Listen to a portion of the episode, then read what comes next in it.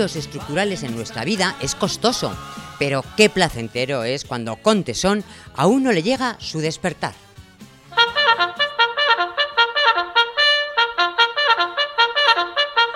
Madre mía. Los que no habéis hecho la mail no sabéis lo desagradable que era eso. Sigue. Podemos tomarnos el despertar como el desayuno, el momento más importante del día para aplicar la gratitud y para mayor alcance de nuestros objetivos. Para aplicar este hábito, el fundador de Talentia, Juanjo Fraile, propone el diario de la gratitud. El diario de la gratitud, hola Juanjo. Buenos días. Es maravilloso, pero ¿existe algo más desagradable? Por mucho que pienses, no es desagradable no- que el despertador. No, sin duda no. De hecho, es horrible. de hecho, en los teléfonos móviles os habéis dado cuenta que, mm, que ya te dan la opción de escoger la melodía. Pero es que da igual cualquier melodía. Bueno, pero espera un poco, depende de la canción que te pongas. Es decir, yo hay veces que cuando me quiero levantar eh, y es una hora intempestiva por los motivos que fuera, me pongo una canción que además también odie. Con lo cual digo, no la soportas. digo, Te levantas por o sea, narices. es peor que la trompeta, ¿no? Pues yo, ¿sabes? Cuando hacía el programa tan prontito, cuando hacíamos Goma Espuma nos levantábamos muy prontito, o luego cuando hicimos el Arriba España, que también nos levantábamos muy pronto, yo ponía dos despertadores, uno en la mesilla y otro lejos.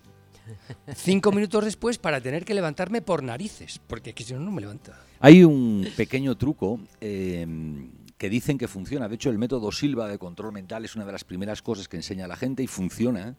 Que es que si tú eres capaz de, al dormirte, eh, justo en ese instante antes de dormirte, ¿no? visualizar la hora del reloj que miras habitualmente cuando te levantas, marcando el momento en el que te quieres despertar y te despiertas tranquilo y contento, no se sabe muy bien cuál es la explicación científica, pero te despiertas un minuto antes y vas a no necesitar nunca el despertador para levantarte.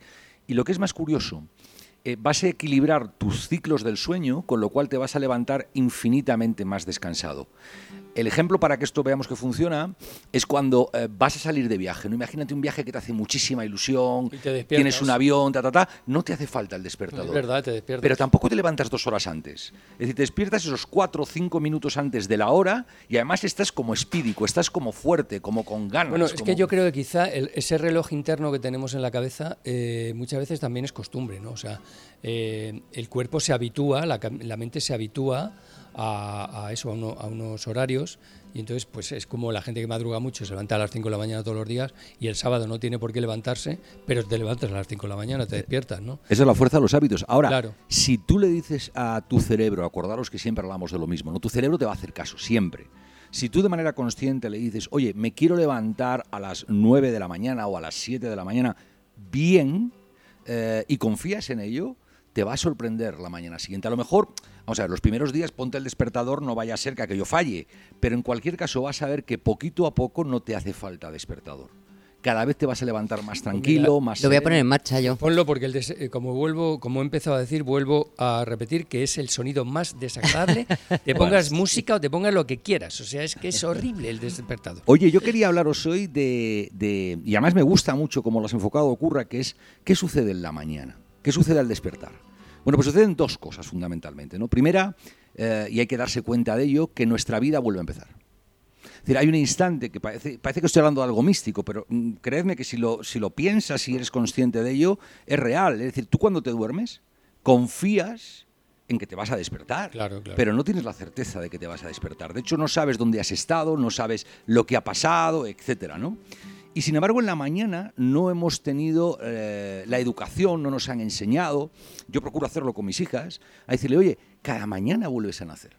No hay demasiada diferencia entre el instante en el que naciste de tu madre, despertaste, no te acuerdas de ello, al instante en el que esa mañana despiertas.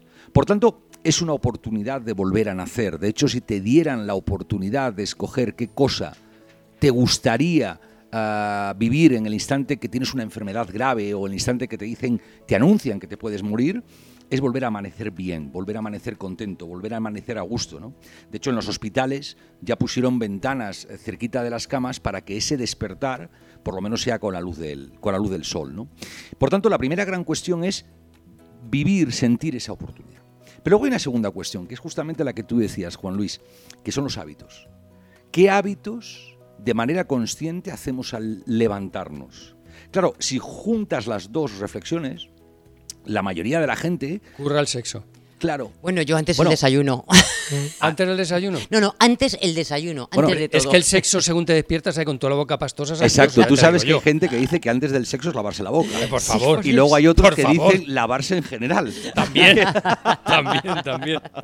también. Bueno, pero en cualquier caso, fíjate que si juntases la oportunidad de volver a vivir con tu hábito, de pronto te puedes dar cuenta que cambias tu vida. Porque, oye, ¿cuántas veces por la mañana os habéis levantado dando las gracias a la vida, dando las gracias a poder estar bien, a poder respirar, a poder estar a gusto, en lugar de levantaros jodidos por un despertador que suena feo y en lugar de levantaros estresados, agobiados, angustiados, porque da la sensación de que has apurado hasta el último minuto y, no te va a dar tiempo a hacer todo lo que tu mente te dice que tenías que hacer. Hombre, eh, ayuda, eh, y esto nos pasa a todos seguro, ayuda el saber que por delante tienes cosas interesantes ya previstas. O sea, no es lo mismo, eh, digo yo, el levantarte sabiendo que tienes que hacer algo que no te gusta, por narices, que el levantarte sabiendo pues que vas a ir a jugar al pádel o que vas a ir al cine o que has O que quedado tienes con trabajo. una chica o con un chico O que tienes trabajo. tienes trabajo. O sea, ayuda mucho el saber que por delante tienes algo interesante. Pero fíjate que eh, ese saber que tienes algo interesante es justamente en lo que yo te propongo que te centres y lo vamos a ver.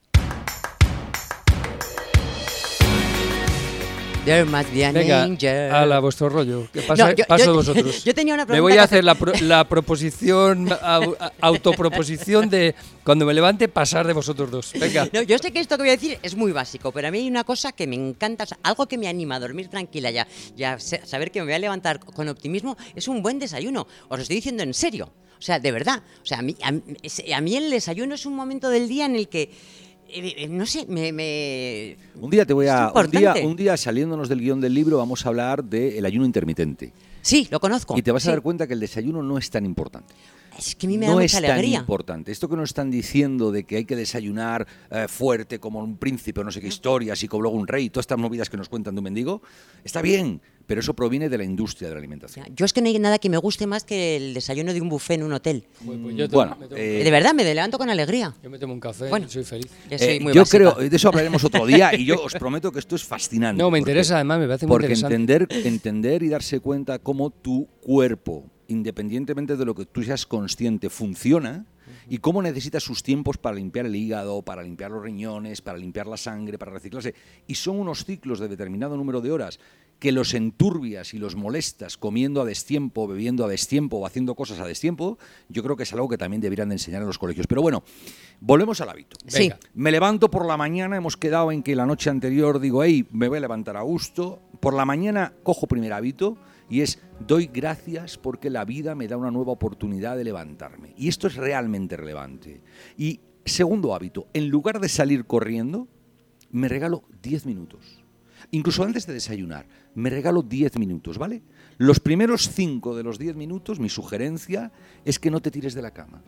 Cuando te despiertes, quédate en la cama y céntrate en dos cuestiones. Es en tu respiración y en chequear que todo está bien. Pero tu respiración, haciendo un algún tipo de respiración. Bueno, cada uno la que quiera. Hay una que funciona, lo que pasa es que por la radio nos vamos a alargar mucho y no tenemos tanto tiempo, que es inhalar en tres o en cuatro segundos, sostener la, la respiración otros tres o cuatro segundos y exhalar por la boca en un doble ritmo. Es ¿vale? Sí. Si consigues hacer eso tranquilamente un par de minutos, tu mente automáticamente le vas a estar condicionando a que todo está bien, a que el día que viene es bien, a que es placentero, a que es bueno. Va, La respiración es fundamental, es acojonante. Eh, regálate esos cinco minutos y al levantarte de la cama, si quieres desayuna o si quieres déjalo para otros cinco minutos más tarde, coge el segundo hábito. Y es sentarte en una mesa con un cuaderno que dediques exclusivamente a lo que os voy a proponer, incluso un boli del que tú seas fetichista, yo por ejemplo lo hago con pluma, me gusta la pluma estilográfica y lo hago con ella, y enfréntate a una hoja en blanco con una sola intención, y es escribir cosas, las que cada día quieras, dos, tres, cinco, diez, las que quieras, a las que estés agradecido. Escribirlas tampoco hace falta que entres en mucho detalle. Vale la formulación hoy agradezco lo que tú quieras porque lo que tú quieras. Hay temas que son recurrentes, que es la salud, que es la estabilidad emocional, que es el amor, que es tus Que relaciones. no tiene nada que ver, o sea, no estamos hablando de un tema religioso. o sea, No, no, se no, no, trata no, de dar gracias a Dios. No, no, no, se no, no. trata de dar gracias a- en general a la vida. O, Sí. o a cosas y a personas concretas. Tú puedes decir, hoy me agradezco a mí porque estoy sano. Hoy agradezco a mi pareja porque lo que tú quieras. Pero fíjate, si ves que te cuesta encontrar el agradecer o entras en una monotonía que cada día, porque es lo sencillo, quieres agradecer lo mismo, como si fuera una especie de mantra, observa lo que pasó el día anterior. Revive tu día anterior y busca los mejores momentos. Dice, hoy agradezco a fulanito porque ayer, carajo, me ayudó en no sé qué historia. O me. Y dedícale otros cinco minutos, lo escribes, no te alargues. Una cosa sencilla. De hecho, en el libro, en la última parte, recojo una plantilla para que durante 21 días te acostumbres a hacer ese ejercicio. Cuando acabes de escribirlo, lo lees tranquilamente y lo sientes. Y a partir de ahí empieza tu día. Yo invito a todo el mundo que nos escuche a que se regale esos 10 minutos. Aunque te parezca increíble y creas que te cuesta, levántate 10 minutos antes. Bueno, no hace falta, si es que es el tiempo que tardas en desayunar. Es decir, Bueno. te sientas en la mesa de la cocina y mientras te tomas el café con las galletas te pasan esos 10 L- minutos. Lo que es importante es que busques la emoción de esos agradecimientos. O sea, que no lo hagas como un automatismo de escribir por escribir, sino que busques esa emoción.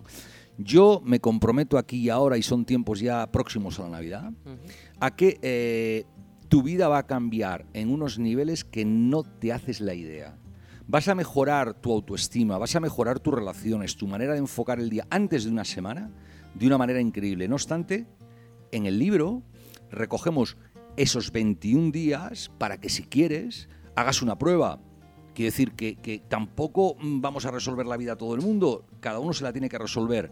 Pero si arrancas el día con ese hábito, créeme, Juan Luis y Curra, que es el mejor regalo de Estoy Navidad. absolutamente convencido. De hecho, cuando tú te levantas un día de mala leche, el día se te da mal.